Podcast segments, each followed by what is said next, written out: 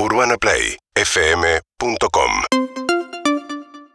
Con este ahí en el Oasis. medio, con este tema ahí en el medio, whatever. Una locura. Hermoso. Una época hermosa. Hermoso, bienvenidos. Oasis, a todo pasa con Whatever. Bienvenidos, Document Juanes. Ahora Documen Juanes con Juan Ferrari. Documen Juanes. En Ahora. Epa, ahora. Ahora documentales nuevamente en eh, Todo pasa para charlar un rato. Tengo algunas recomendaciones en una semana dispar quizás para los estrenos, pero sí con algunas cosas que me quedaron en el camino y no con una noticia del mundo documental, sino con estas que yo traigo como el momento manija, esperando que se estrene un documental. Saben que hace poco fue Cannes, fue el festival en, Sí. en Francia y que ahí obviamente se estrenan muchos de los documentales que vamos a tener en este 2022 y también muchos se empieza a definir a qué plataforma se venden, viste, está toda la parte Sí. también comercial. Y hay un docu que estoy esperando muchísimo y que da con una situación muy particular, por eso hoy es noticia, y tiene que ver con el tenista Boris Becker. Está en un momento. Es una noticia por semana de Boris Becker. Bueno. hace cinco años. Boris Becker está preso. Sí. En Boris, Canadá. Boris- En Canadá. Boris Becker está en Canadá, exactamente, son 30 meses la condena de Boris Becker, porque el tipo, eh, a ver, para explicarlo así en criollo, ocultó ciertas pertenencias, ciertas propiedades que tenía para que no vayan a la- al remate, a la quiebra. Claro. Evasión. Se, Eh, se exacto. declaró en bancarrota. Se declaró en bancarrota, exactamente, y ocultando algunas cosas que después no formaban parte de ese, de ese remate que se iba a hacer. La cuestión es que por eso terminó preso, pero durante los últimos tres años y la sentencia, un director que a mí me encanta, se llama Alex Gibney, estuvo al lado de él con una cámara filmando y armando este documental. que ¿Cuántas horas de tiene la vida de Alex Gibney? Increíble. No, No, no tengo idea. porque no tengo Lo que idea. pasa también que tocó fondo y dijo, mientras estoy tocando fondo, filmame que esto lo vamos a ir para Bueno, salir de este fondo. Acá se junta Alex Gibney, que para mí es un capo total, con la productora de Capadia, Lorton. Se juntan los dos. El mejor de los mundos. Eh, y arman este documental que se estrenó en Cannes, que se empieza a, a- a comentar y ahora y a vender mientras el tipo está en Cana. Entonces ya se pudo ver en, en el festival y se va a ver dentro de poco en algún lado. la Simplemente para que. sentencia, digo, tiene sentencia definitiva, está en etapa de apelación, no, no recuerdo, no, no, no estuve Creo a que, ver, que- saberlo. que es sentencia y, y no es excarcelable esa pena, o sea, la tiene que cumplir. Me intriga demasiado cómo se puede mostrar Becker en un, en un documental propio, siendo un tipo que siempre es parco, frío. ¿Viste? No, no es un Sí, tipo que en sí, una sí, entrevista sí. Te muestre una emoción. Dice, un tribunal de Londres lo condenó a 30 meses de prisión a finales de abril, lo que se llevó a cabo de inmediato. El juez y el jurado consideraron probado que ocultó deliberadamente fondos y posesiones en su procedimiento de quiebra. Bueno, dos años y medio más o menos. Sí. Exactamente. Así que bueno, atentos al docu de Boris Becker, que es lo próximo que tenemos por delante. A mí por lo menos me interesa. Hay otra película sobre Boris Becker, se llama El Jugador de 2017, pero esta obviamente con No. esta Ah, es coyuntura esta, es y esta. con esta actualidad. Mostrame esto, y claro. se estrena en el medio que está preso. Tremendo. Eso me parece increíble. Muy bueno. Así que esa es la noticia manija de la semana, pero vamos a ir con las recomendaciones. La primera es un documental que mencionó Clemen hace poquito cuando hablábamos de... ¿El de la- Mercedes Sosa? Sí, vas a hablar de Mercedes Sosa. No, este es un documental que estrenó Netflix hace creo que un mes o unos 20 días. Se llama White Hot, eh, The Rise and Fall of Abercrombie and Fitch o el, el nacimiento y caída de Abercrombie y Fitch. No sé si la tienen esta marca, no sé si... El eh, ascenso y caída. el perdón. ascenso, Claro, exactamente, perdón, no sé qué dije, pero es el, el ascenso y, y caída de Abercrombie y Fitch. Abercrombie y Fitch es una marca que, si la vieron en su remera, data de 1800, finales del 1800.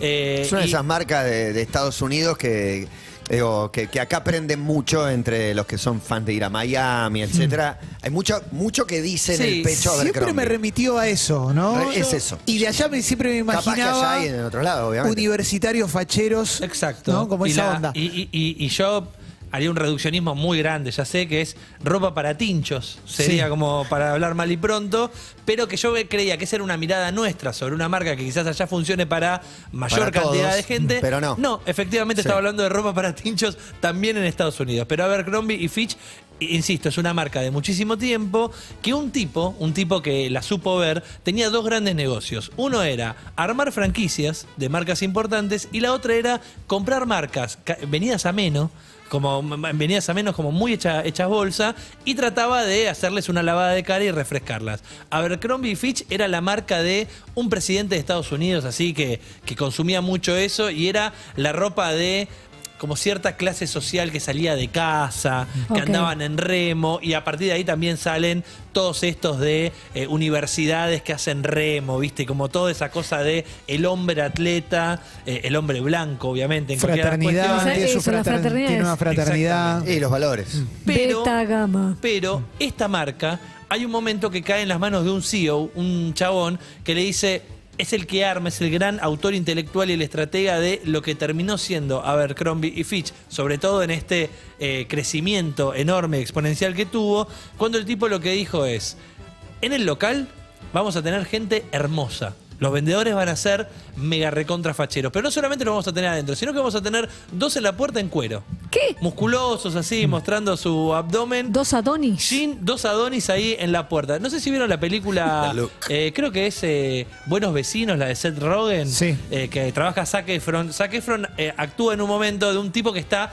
Zac Efron con sus abdominales Muy y todo, Es marcado. verdad, es verdad. en la puerta de un local. Es Abercrombie and Fitch. Es verdad. Eh, es la- es la Ahora marca cierra todo. Que Abercrombie Fitch, y esto de estar en cuero en la puerta, es como eh, la analogía de Hooters para las minas Claro. que tenían que ir con las remeras, ¿viste? Como a mostrar Las las, tetonas tetas. en musculosa De y- hecho, y patines. En, en Buenos Vecinos 2, eh, lo que te muestra ahí también que Zac Efron es que es un chabón que solo le quedó el cuerpo. Digo, Claro. to- a todo le fue bien y él solo le quedó el cuerpo y es la mejor manera de graficar Exacto. a- qué representa Abercrombie and Fitch. o qué Abercrombie representaba. and Fitch con este CEO se juntan con Bruce Weber. Bruce Weber es un fotógrafo muy reconocido por varias cuestiones que ya las charlaremos, pero es el tipo que trajo, por ejemplo, esa imagen de Calvin Klein que tenía esa connotación bastante sexual. Mark En Wahlberg, blanco y negro. Mark Wahlberg, eh, Marky Mark. Claro, por ejemplo, Con ese exactamente, pero también mucho, viste, de la pareja casi en bolas. Y Abercrombie Fitch también venía a traer algo que decías, ¿qué ropa me está vendiendo? Porque yo lo que veo es un, un chabón, un Adonis, un abdomen en la bolsa.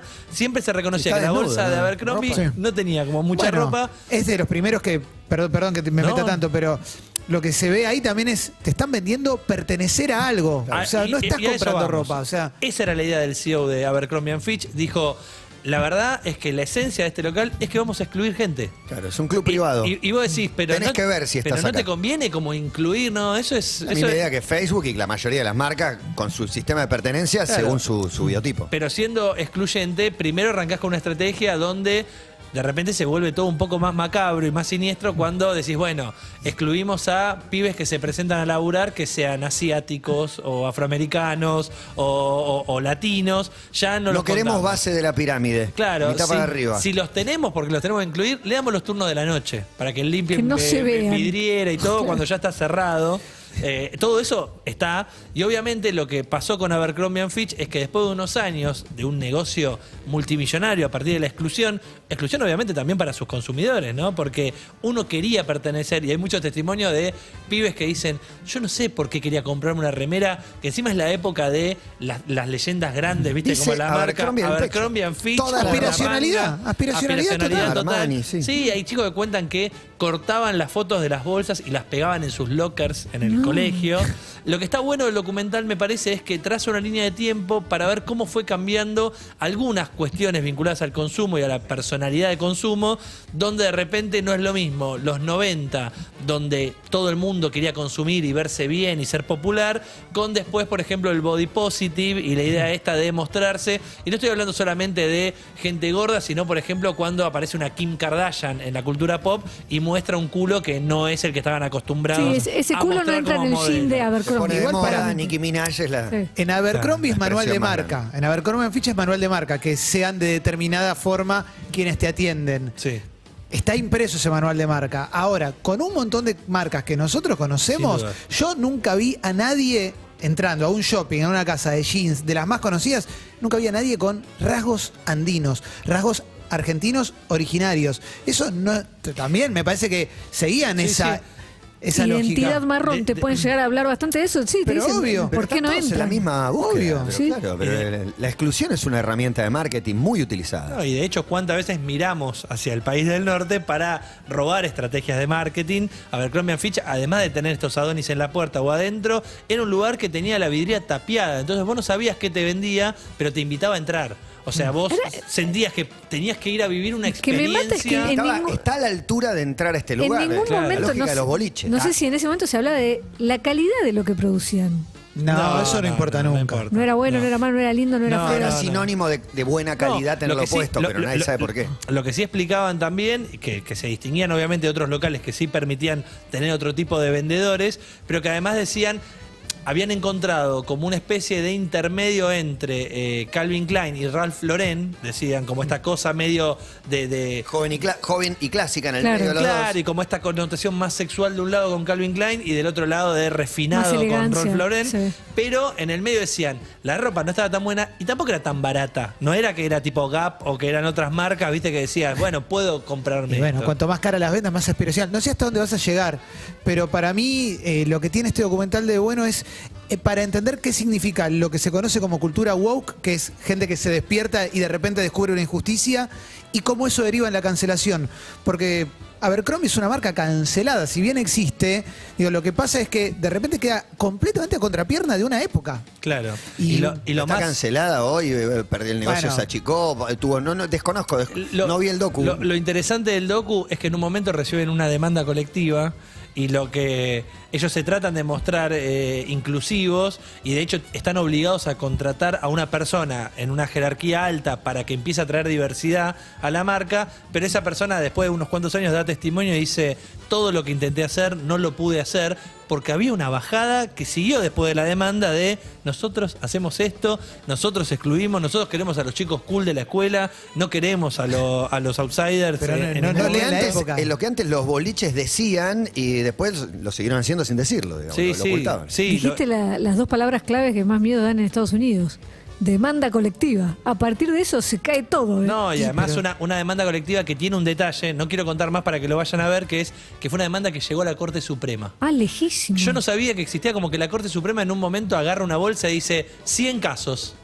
¿Viste? Y agarra medio como un, un bolsón de casos. Entre esos casos cayó. ¿Y los define como rápidamente? Bueno, no sé si. es- bueno, creo que no fue tan, tan lento, pero sí que agarra muchos casos y agarró el de una chica que se presentó para trabajar como vendedora y eh, había descubierto que no la habían contratado porque usaba. eh, perdón que no me sale Hijab ahora. me sale, sí, pero claro, el- exactamente. burka. era- Burka. Era, era, La cara tapada por eh, era musulmana, musulmana. exactamente, entonces no la era de, de color negro encima y no se permitía ninguna prenda de color negro. Es de un nivel de ridiculez donde decís, ¿qué te falta para que te clave, viste, un brazalete en el brazo? Pero todo lo que tenga que ver con xenofobia, con discriminación, con racismo, era parte de esta marca que encima en algún momento se jactaron de decir, a nosotros con esto nos va bastante bien. Pero de hecho, hay, estaban prohibidas las rastas, lo, justo ahí pasó el Sí, tráiler algo. sí, sí. Pero es no leer una época, porque en definitiva vos entrás ahora a la web de Urban Outfitter, ponele que es como la web más Claro, canchera de ropa yankee, joven.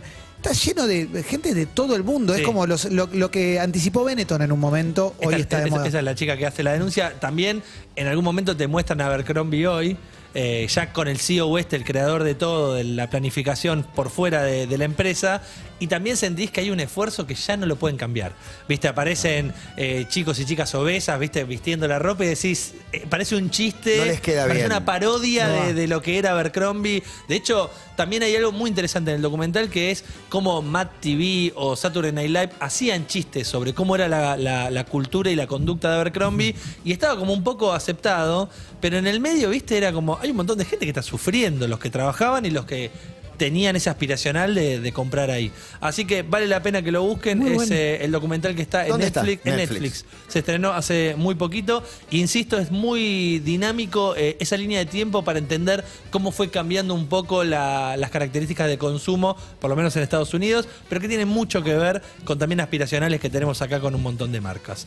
El segundo documental es para el que tenga poquito tiempo, también está en Netflix, dura 40 minutos y es de estos documentales, Maya lo diría como si te gustó, por ejemplo, Frisolo o si te gustó Meru, si te gustan esos documentales donde te estás agarrando del sillón. personal. Sí, y te estás agarrando diciendo, uy, te vas a pegar un palo, hermano. Te vas a pegar un palo tremendo.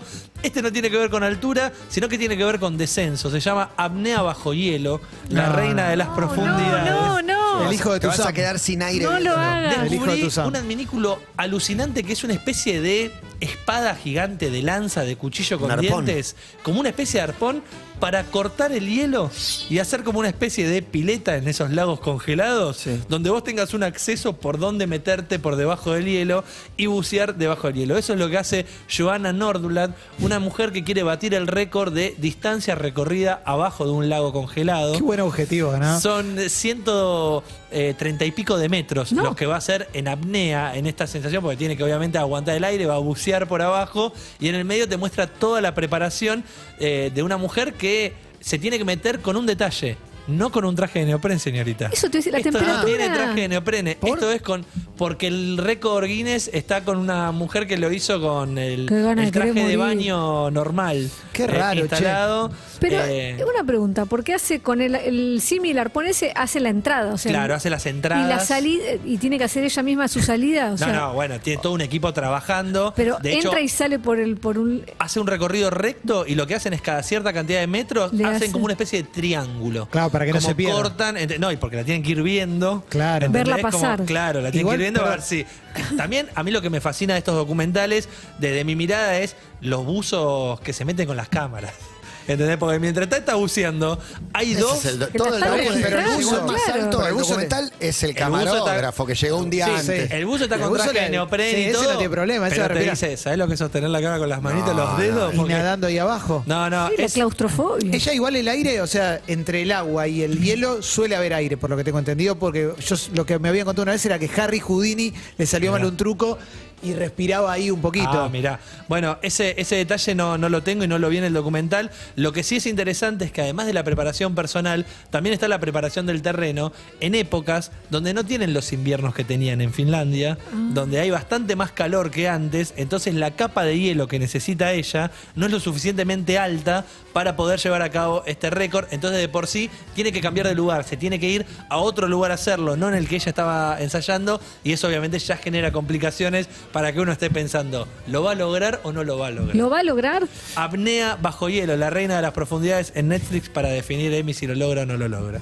Bien, dos docus bien distintos. El de Abercrombie and Fitch para conocer una historia que tiene que ver con esto, marketing y discriminación. Y Apnea bajo hielo para el que quiera ver algo de 40 minutos vinculado a deportes extremos o buceo debajo de un lago congelado. No, no, me- no, aparte mezcla, todo, frío, eh, Todo. claustrofobia. Claustrofobia. Claustrofobia. Eh, te sumo una más, us ella está con tos. No, no, no. para mí no, va- no. COVID. COVID. Ella Para está mí- como- ah, pará, ¿sabes cuándo hace esto? Febrero 2020. No. Justo, Para mí es antes un de, paso- justo- justo antes de la pandemia. Es un paso más entre todo esto que está viendo ahora de la relación del humano con la naturaleza. Porque digo, en YouTube hay videos de chabones. Bueno. hay uno que se llama Wim Hof que está todo el tiempo Sí. en el hielo. Y de hecho lo recomiendo también porque alguna vez les debe haber recomendado o deben haber entrado a ver gente debajo de capas de hielo que Sí, decís, total. ¿Qué estás haciendo? haciendo? De hecho, también está muy dicho que el, el hombre exploró el espacio, por más que sea infinito o, o el- o eso, pero que bajo el agua el 70% No se es conoce desconocido, etcétera. Así que también